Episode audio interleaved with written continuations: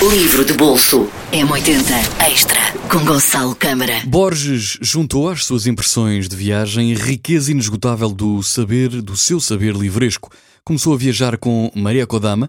Em 1975, os lugares, as cidades e os países que percorreram juntos foram vistos e vividos pelo mestre através dos sons, das línguas que neles se falavam, da textura do ar e da luz, de imagens antigas.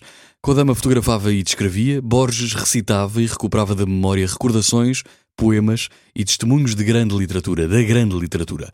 Escreveu depois pequenos textos sobre a história, os mitos e a poesia que habitavam esses lugares. Este é, este é um livro extraordinário eh, de literatura de viagem, chama-se Atlas, de Jorge Luís Borges. Um livro que vale muito a pena. Livro de bolso M80 Extra com Gonçalo Câmara.